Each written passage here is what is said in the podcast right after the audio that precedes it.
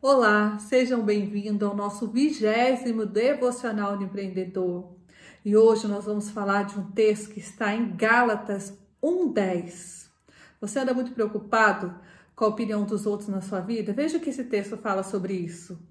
Será que eu procuro a aprovação das pessoas? Não. O que eu quero é a aprovação de Deus. Será que agora estou querendo agradar as pessoas? Se eu estivesse, eu não teria sido servo de Cristo. Esta é uma resposta de Paulo, do apóstolo Paulo, quando as pessoas questionaram a forma dele de pregar o evangelho. E o que ele disse para as pessoas? Vocês acham mesmo que eu estou preocupado com a opinião de vocês? Se eu estivesse preocupado com a opinião de vocês, eu não tinha decidido servir a Cristo. Se eu estivesse preocupado com o que vocês estão pensando da minha vida, eu não estaria aqui. Eu não teria deixado de ser a pessoa que eu era para ser quem eu sou hoje. E aí eu te pergunto, meus queridos, quantas vezes nós deixamos de fazer alguma coisa preocupado do que os outros vão pensar sobre a nossa vida, do que os outros vão falar ou que vão achar. Se a gente vai chatear alguém, se alguém não vai gostar do que a gente está falando, ou da forma que a gente fala, ou se a gente não sabe falar direito, ou porque o outro fala mais bonito. Quantas vezes, às vezes a gente está com o coração cheio de vontade, cheio de desejo de fazer algo e a gente comenta com alguém e a pessoa dá a opinião dela, que de repente não é a mesma que a nossa, que a maioria das vezes não é a mesma que a nossa, e aí pronto, é o suficiente para nos desanimar, para fazer com que a gente não vá adiante, porque a gente fala, ah, mas as pessoas vão pensar, não vai dar certo. Eu conversei com fulano, ele acha diferente, ele pensa diferente do que eu estou pensando, então eu também não vou fazer.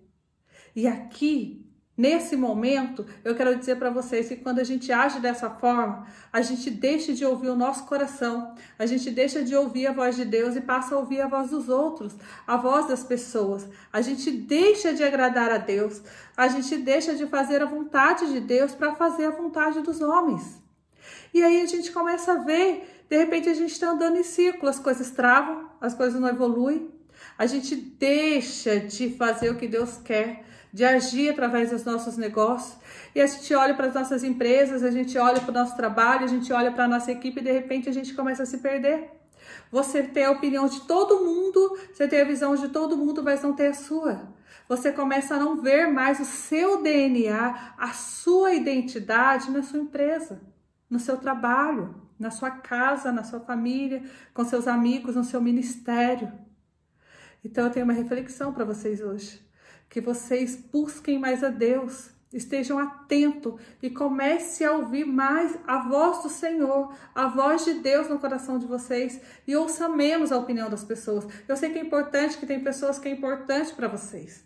Mas antes de ouvir a opinião dessas pessoas, ouça a voz de Deus, como, Luzia, através do seu coração através do seu chamado. Se você parar um pouquinho, refletir um pouquinho, ouvir um pouquinho, você vai sentir a presença de Deus e seu coração ele vai te guiar. Ele vai te guiar pelo certo e errado, porque você sabe que quando tem algo que você não concorda, você não fica em paz.